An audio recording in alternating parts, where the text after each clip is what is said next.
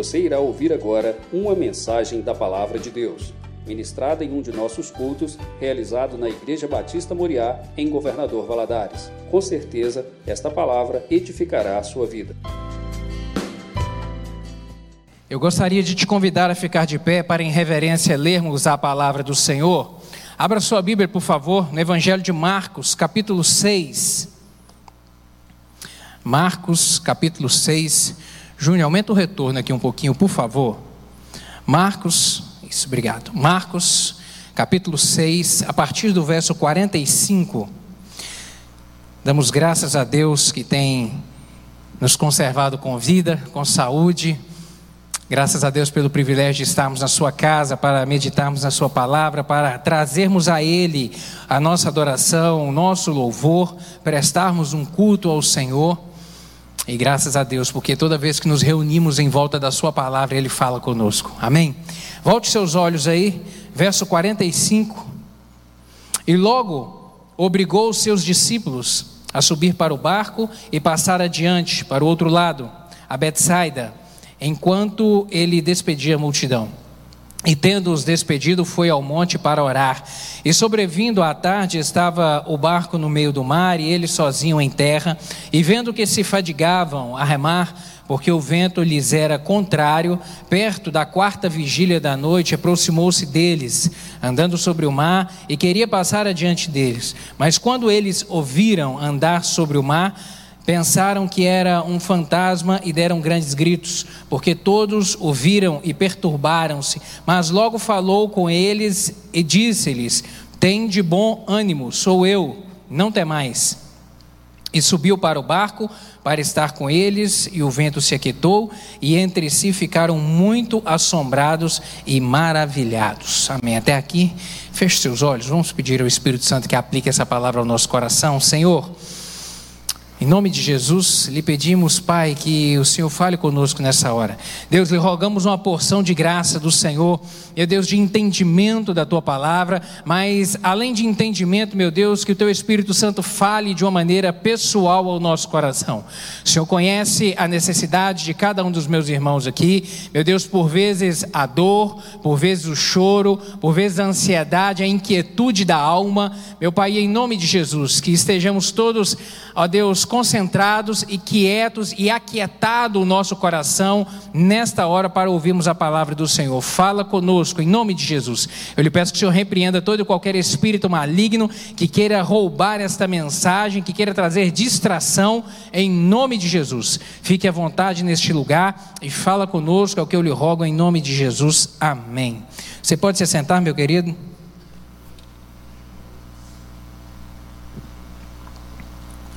Contexto dessa passagem aqui, do capítulo 6 do Evangelho de Marcos, mostra que estava, era, um, era um momento muito bom.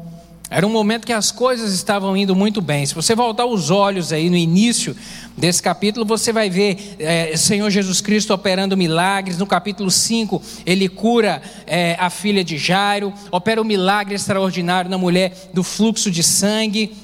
No capítulo 6, ele opera o milagre aqui da multiplicação dos pães e peixes. Então, as coisas estavam indo de uma maneira tranquila ali no ministério. Nesse momento, certamente os discípulos estavam empolgados, felizes com tudo aquilo que estava acontecendo. O Messias estava ali, o prometido estava junto deles, aquele que era prometido desde o Antigo Testamento e que viria para trazer a libertação do povo de Israel.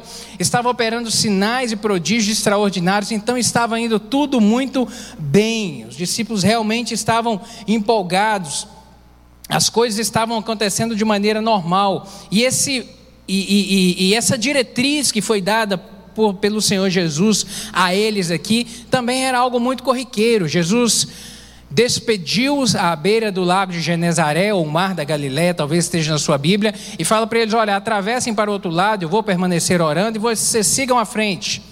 Isso era algo muito comum para eles ali, que alguns eram pescadores, tinham domínio da arte de, de velejar por, aquela, por aquelas águas. O mar de Genezaré ali era o quintal da casa de alguns deles. Então estava tudo sob controle, estava tudo bem. O vento estava favorável, Estava indo tudo bem. E quando o vento é favorável na vida da gente, é muito bom, porque as coisas vão bem. A vida fica mais fácil de ser vivida quando o vento está favorável. Quando o vento está favorável, o casamento está bem.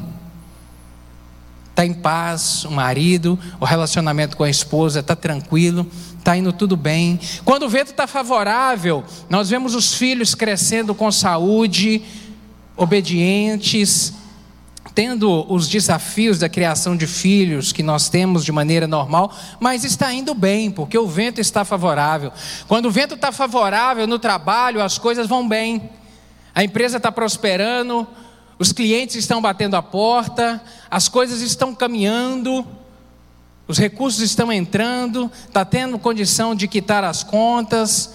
Quando o vento está favorável, a vida fica mais tranquila realmente. É muito bom remar quando o vento está favorável. É muito gostoso, é muito melhor, sem dúvida nenhuma. Mas em algum momento a coisa pode mudar. E o que aconteceu justamente aqui nessa passagem que nós lemos, a partir do verso 45, vai dizer isso. Narra um momento em que o vento mudou de direção, quando eles saem da margem do mar, estava tudo bem, não tinha vento contrário, não tinha tempestade. E eles começam aquela caminhada, mas no curso dela o vento muda de direção. O vento começou a ser contrário e ele trouxe consigo uma tempestade. E algumas vezes é dessa maneira que acontece na nossa vida. O vento muda de direção e traz consigo uma tempestade. Agora ele passa a ser contrário e remar e navegar com o vento contrário e viver ao mar e navegar no mar da vida com o vento contrário é mais difícil, é mais doloroso, é mais pesaroso. E muitas vezes, queridos, as maiores tempestades ou o vento ou quando o vento sopra contrário, muitas vezes essas tempestades que enfrentamos não são aquelas que acontecem fora de nós às vezes as maiores tempestades, nesse momento de vento contrário, elas estão acontecendo é dentro de nós. É dentro de nós. Às vezes o, o, os tufões mais violentos não são aqueles que, por vezes, agitam as circunstâncias ao nosso redor. Às vezes, os ventos mais impetuosos são aqueles que sopram dentro da nossa alma, trazendo angústia, trazendo preocupação, elevando o nível do estresse, trazendo conturbações, roubando o sono. Às vezes, esse vento mais impetuoso é aquele que está soprando dentro, e não aquele que está soprando ao redor da gente. E, mas voltando os olhos para essa passagem aqui, o Senhor falou tanta coisa ao meu coração e a mensagem que eu quero que fique gravada no seu coração nessa noite é que no momento que esses ventos contrários soprarem, não fique desanimado por conta dessas tempestades, não fique angustiado por conta desse vento contrário, porque ele pode ser inesperado para você, mas ele não é inesperado para Deus. Ele pode ser uma surpresa para você, como foi uma surpresa na vida dos discípulos aqui, porque não estava no cronograma enfrentar aquele vento contrário no momento mas para o Senhor ele não é surpresa. Para Deus ele nunca será uma surpresa. Essa tempestade, elas podem estar fora de controle, de repente do seu controle, mas jamais estarão fora do controle do nosso Deus. Você pode, querido, não por vezes não entender, de repente até mesmo a razão por que disso.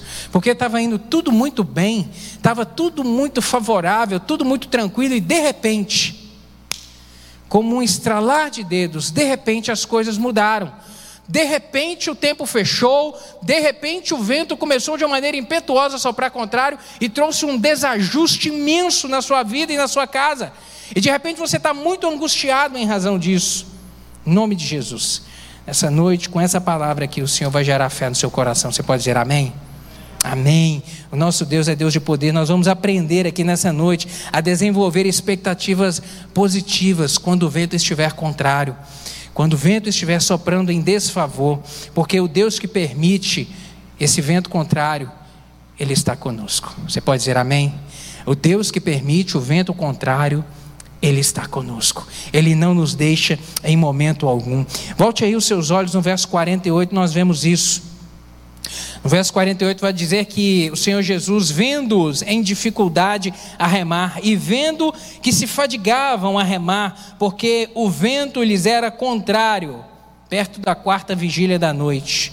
O Senhor Jesus não estava junto deles, eles estavam nesse momento, como eu disse, num, à, à, beira do, à beira do lago, numa montanha, orando, mas ele viu, ele contemplou que naquele momento, naquela, no meio daquela tempestade, os discípulos estavam remando e estavam fadigados, estavam cansados, estavam fadigados. Jesus, na verdade, querido, ele não estava longe, nem indiferente ao drama que os seus discípulos estavam vivendo ali. Ele estava orando no monte, estava orando. E é muito importante a gente perceber e ter essa noção na nossa vida e nos lembrarmos disso todos os dias, principalmente nos dias que o vento contrário sopra na nossa vida. Que o Senhor, que os olhos do Senhor continuam sobre nós.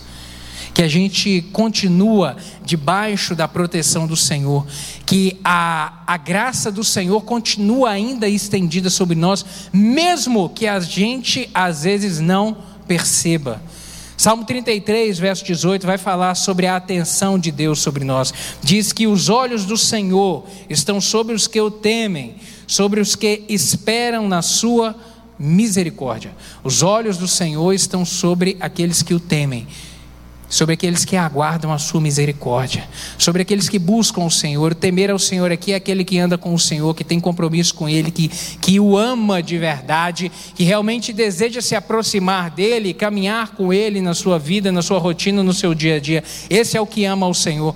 E a palavra vem dizer que sobre esses daí estão os olhos do Senhor, a todo momento ou seja, que nada passa desapercebido. Quando às vezes pensamos que o Senhor está longe, na verdade, Ele não está.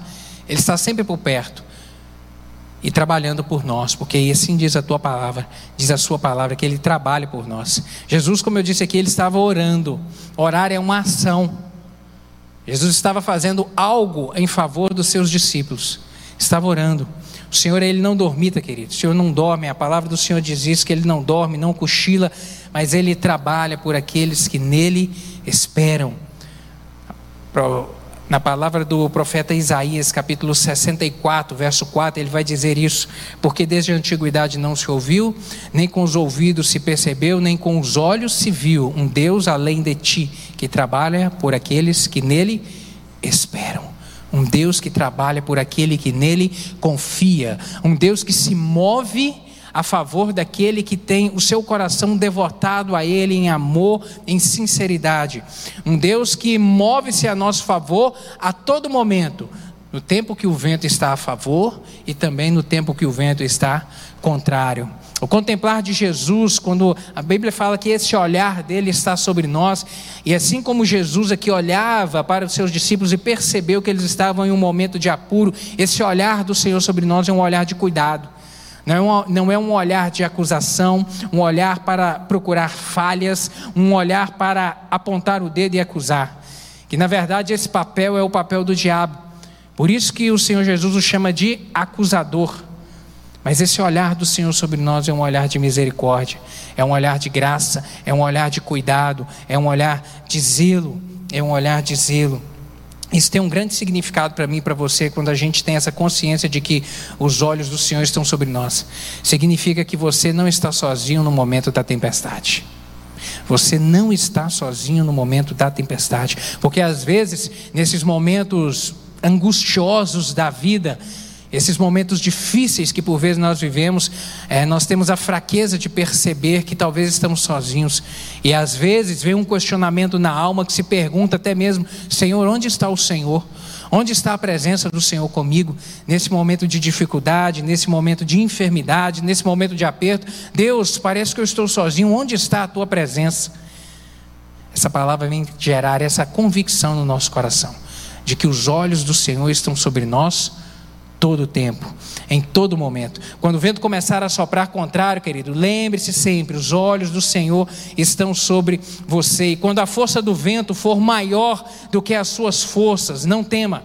Quando a força do vento parecer que vai te engolir, não tenha medo disso, não tenha medo, porque é, não é para você parar de remar, não é para você ficar estagnado, mas é para você continuar a remar e crer no coração, no agir sobrenatural de Deus, no Deus que tem o controle do tempo e das estações do tempo, do Deus que tem o controle de absolutamente todas as coisas na nossa vida, o Deus que age no sobrenatural.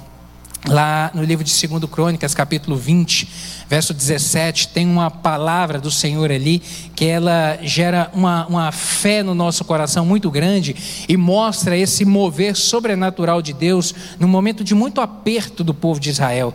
Diz o seguinte lá em 2 Crônicas, capítulo 20, verso 17, onde o Senhor Deus vem dizer ao seu povo que nesta batalha não tereis que pelejar, portai-vos Ficai parados e vede a salvação do Senhor para convosco, ó Judá e Jerusalém. Não temais, nem vos assusteis, amanhã saí-lhes ao encontro, porque o Senhor será convosco. Esse aqui era um momento de muito aperto, era um momento de um vento contrário muito forte que soprava sobre o povo de Israel. Três exércitos inimigos se, se uniram e se levantaram contra, contra Judá nesse momento aqui. Exército de os amonitas, os moabitas e os da montanha de Seir. Três exércitos se uniram. Era muita gente. Judá, Jerusalém, o rei Josafá que governava nesse momento não tinha a mínima chance. Mas a Bíblia diz lá no capítulo 20 que ele orou pediu ao Senhor, rasgou as suas vestes, apregoou um jejum e orou e pediu a intervenção do Senhor, pediu que o Senhor tivesse misericórdia, que o salvasse. E naquele momento, a palavra do Senhor, através da boca do profeta Isaías, vem dizer que os olhos de Deus estavam sobre eles. E aí Deus vem trazer essa palavra aqui para poder dizer: olha, nessa batalha não tereis que pelejar, porque eu estou vendo o que está acontecendo. O vento contrário, a tempestade se levantou, mas eu estou vendo. Não está passando desapercebido. Portanto, vocês se levantem amanhã logo cedo, se levantem, comecem a marchar e parem depois e vejam o meu livramento e vejam o que eu vou fazer.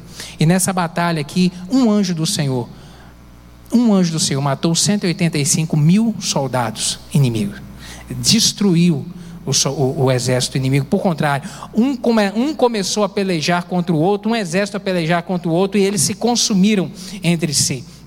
Deus é Deus que age. Acalme a sua alma, porque Deus vê onde ninguém vê. Acalme a sua alma. Deus vê onde ninguém vê. De repente você está angustiado e preocupado. Meu Deus, onde, de onde virá o socorro? Senhor, olha para mim. Meu Deus, olha para mim. Deus está te vendo. Ele vê onde ninguém vê. Uma outra coisa que eu vejo nesse, nessa passagem aqui, no verso 50, e volte seus olhos onde nós vamos ver que Jesus ele acalmou o vento interior aqui, porque todos viram e perturbaram-se, mas logo falou com eles e disse-lhes: "Tem de bom ânimo. Sou eu, não temais". A primeira palavra de Jesus aqui é muito interessante que ela não foi para dar ordem ao mar e dar ordem ao vento para se aquietar. A primeira palavra de Jesus aqui foi direcionada a quem? Aos discípulos. E a palavra dele foi: tente bom ânimo. A primeira palavra de Jesus aqui foi direcionada aos discípulos no sentido de acalmar a tempestade que estava no interior deles. Jesus percebeu que a, a, a angústia, a tempestade, o vento estava soprando mais forte no coração, na alma, no interior, nas emoções, do que aquele vento que estava ao redor deles. Por isso a palavra de Jesus foi essa: antes de aquietar a tempestade, ele aquietou a alma de seus discípulos. Jesus distinguiu que essa tempestade era imensa, era maior do que a tempestade que estava por fora. O problema interior era maior do que o problema exterior. Muitas vezes é assim na nossa vida. E é por isso que o Senhor Jesus vai dizer: tem de bom ânimo. Tem de bom ânimo. Levante tem de bom ânimo. É muito interessante que em, é, não é a primeira vez que o Senhor Jesus vai dizer essa palavra, essa expressão em momentos de angústia. João capítulo 16, verso 33. Jesus vai dizer que no mundo tereis aflições, mas tende bom ânimo. Por que que Jesus disse tendes fé? Por que que Jesus não falou? No mundo tereis aflições, mas tende fé. A fé não move montanhas? A fé não é tão importante? Por que, que Jesus falou? No mundo tereis aflições, tem de bom ânimo. Por que, que aqui nesse momento, em vez, Jesus poderia ter dito: Ei, discípulos, sou eu, tenham fé. Por que, que Jesus não falou isso? Por que, que Jesus disse: tenham bom ânimo? Porque o ânimo, querido, o que é o contrário do ânimo? O desânimo. E o que que o desânimo gera na vida, na minha vida e na sua vida? O que que ele gera na vida do homem? Apatia. O desânimo gera apatia, o desânimo gera estagnação. Uma pessoa desanimada, ela não se movimenta, ela não sai do lugar, ela não tem coragem para prosseguir, para caminhar, para ir adiante, ela não tem coragem para orar, ela não tem iniciativa para orar, ela não tem iniciativa para ler a Bíblia, ela não tem iniciativa de buscar a presença do Senhor, ela não tem iniciativa nenhuma. Uma pessoa desanimada, completamente desanimada, ela entra até mesmo em um estágio de depressão e a vida se encerra em razão disso, ela perde o sentido da vida. E, as, e os ventos contrários e as angústias da vida, elas têm esse poder sobre nós de afetar a nossa alma, as nossas emoções, a ponto de gerar um desânimo profundo que torna o homem e a mulher incapacitado de prosseguir, de caminhar, de buscar a Deus, de desenvolver fé de louvar ao Senhor, de mesmo no momento de dificuldade abrir os seus lábios e exaltar o nome do Senhor, o desânimo nos abate de maneira completa. Por isso que o Senhor Jesus vem dizer: no momento da angústia, no momento da dificuldade, tenha bom ânimo, porque o bom ânimo, o bom ânimo vai te fazer louvar. O bom ânimo faz a gente louvar. O bom ânimo nos encoraja para buscar a Deus, o bom ânimo nos motiva a dobrar os nossos joelhos e clamarmos pelo milagre, crermos que o Senhor operará o milagre na nossa vida. O bom ânimo no tempo da alegria, da bonância, nos dá regozijo, satisfação, contentamento pela vida. O bom ânimo no momento da dificuldade, do vento contrário, da tempestade, nos dá encorajamento para prosseguirmos na caminhada. Tem de bom ânimo, tem de bom ânimo. Isso gera, essa palavra gerou força, gerou encorajamento aqui no coração dos discípulos para que eles continuassem. Talvez você esteja vivendo, querido, essa dura realidade de uma tempestade, de repente de uma grande tribulação que parece que não tem fim. Em nome de Jesus, tenha bom ânimo. Jesus está com você. Tenha bom ânimo, tenha bom ânimo, mas não é ter bom ânimo como uma palavra de autoajuda, não é ter bom ânimo no sentido de buscar em você mesmo essa, esse, esse ânimo para se levantar, não, não é isso. Esse ter bom ânimo é ter bom ânimo na convicção de que o Senhor Jesus, o Mestre dos Mestres, o Deus de poder, Ele está comigo. É isso é que vai gerar o bom ânimo. Nesse tempo hoje, nós vemos tanta gente procurando autoajuda, nós vemos os coaches da internet ficando ricos e ganhando muito dinheiro, justamente ajudando as pessoas a ter equilíbrio emocional nas suas vidas. Mas na busca da palavra do Senhor, nós encontramos aqui a razão realmente para termos bom ânimo. Quando voltamos os olhos para ela, nós encontramos o fundamento certo que encoraja a nossa alma e que nos levanta a nossa cabeça, que nos dá o rumo para a gente prosseguir na caminhada dessa vida. O que gera bom ânimo verdadeiro é a palavra do Senhor é a convicção de que Jesus está comigo, de que Jesus está contigo. Então tenha bom ânimo, tenha bom ânimo. A palavra do profeta Isaías, no capítulo 43, verso 1 e 2, ele vem dizer isso. Ele vem trazer uma palavra que gera essa convicção, esse, essa segurança no nosso coração. Quando ele vai dizer: Mas agora sim diz o Senhor, que te criou, ó Jacó, e que te formou, ó Israel, não temas porque eu te remi, chamei-te pelo nome, tu és meu. Quando passares pelas águas, eu serei contigo. Quando pelos rios, eles não te submergirão. Quando passares pelo fogo, não te queimarás, nem chama algum arderá em ti. O que é isso, querido? Senão cuidado de Deus, promessa de Deus de que não há circunstância alguma ao nosso redor que seja maior do que o cuidado e o zelo dele para com a nossa vida, para com a sua vida. Portanto, você pode caminhar contendo bom ânimo, sabendo que ele cuida. Pode levantar exército, pode levantar situações fora do seu controle, águas querendo te submergir, querendo te engolir, mas o Senhor é aquele que tem o controle de tudo. Ainda no capítulo 41 do livro de Isaías, verso 10, ele vem trazer uma palavra de encorajamento, onde ele vai falar: Não temas, porque eu sou contigo. Não te assombres, porque eu sou o teu Deus, eu te fortaleço e te ajudo e te sustento com a destra fiel. Não temas, tenha bom ânimo. Não temas, eu sou contigo. A presença de Cristo conosco, realmente ela gera esperança no momento da tempestade. Portanto, querido, desenvolva essa expectativa. Desenvolva a expectativa. Quando o vento contrário vier, acalme o seu coração. Acalme o seu coração, porque Deus é contigo. É Ele que peleja por nós, é Ele que trabalha por nós. Uma última coisa que eu quero compartilhar aqui contigo no verso 51. Verso 51 diz assim: E subiu para o barco para estar com eles, e vendo, e o vento se aquietou. E entre si ficaram muito assombrados e maravilhados e espantados, porque Jesus, o Jesus que acalmou o vento no interior do coração deles, agora no interior da alma, agora ele entra no barco e acalma o vento do exterior. Ele resolve a circunstância ao redor, aquele problema que para eles era insolúvel. Quando Jesus subiu no barco dos discípulos, o vento cessou. Isso ensina para mim e para você que onde o Senhor está, querida, a tempestade ela se aquieta. Aonde o Senhor está, a tempestade é que se aquieta, o tumulto ele se converte em paz, o impossível ele se torna possível, porque o nosso Deus é o Deus que tem autoridade, é o Deus que tem o poder. É o Deus que tem o poder. Quando o vento parecer mais forte do que as suas forças, quando você não estiver mais tendo capacidade de remar, não se não, não, não desencoraje em razão disso. Continue a prosseguir, crendo que do Senhor vem o livramento. O vento exterior que tem de repente te assolado pode até realmente ser mais forte do que você.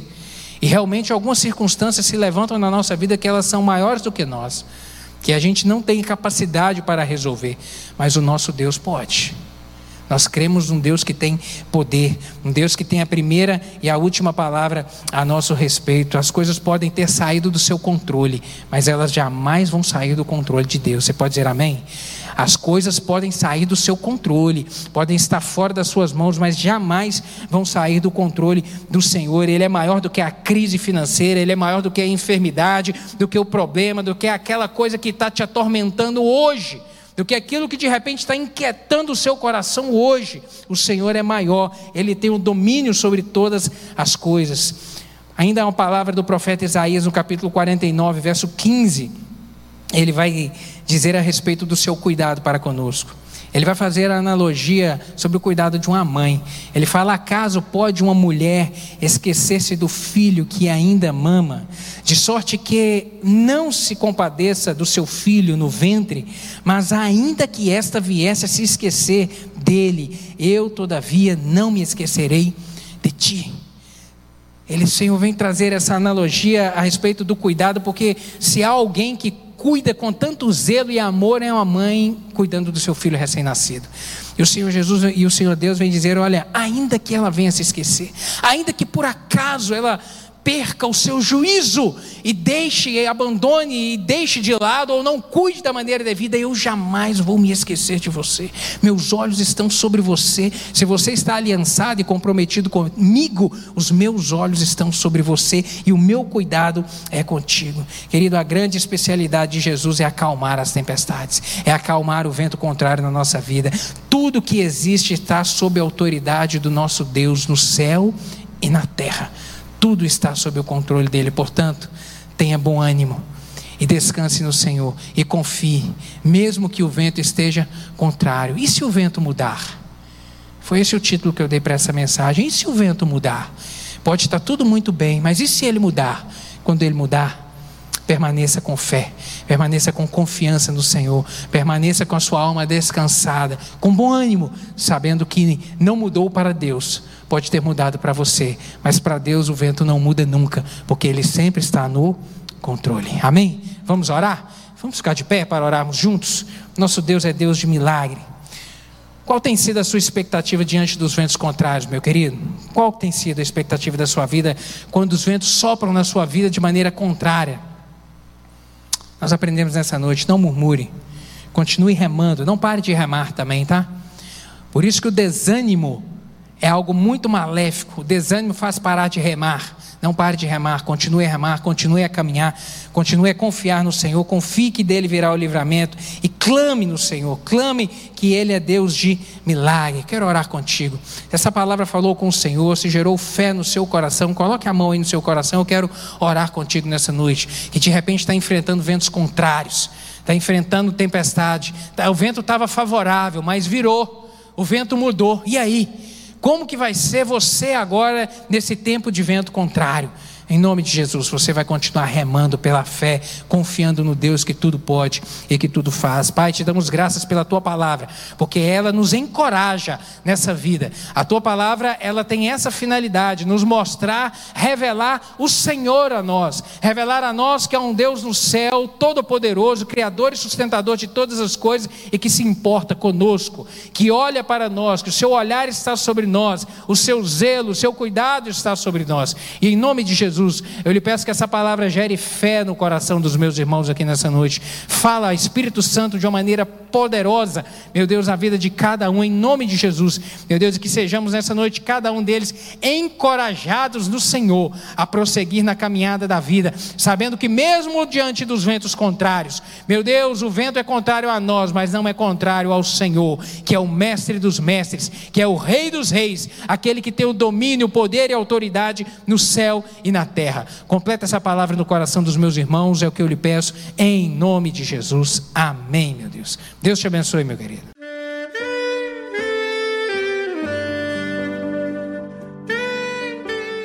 Querido amigo, Deus se interessa por você. Ele conhece as circunstâncias atuais da sua vida. Não hesite em buscá-lo.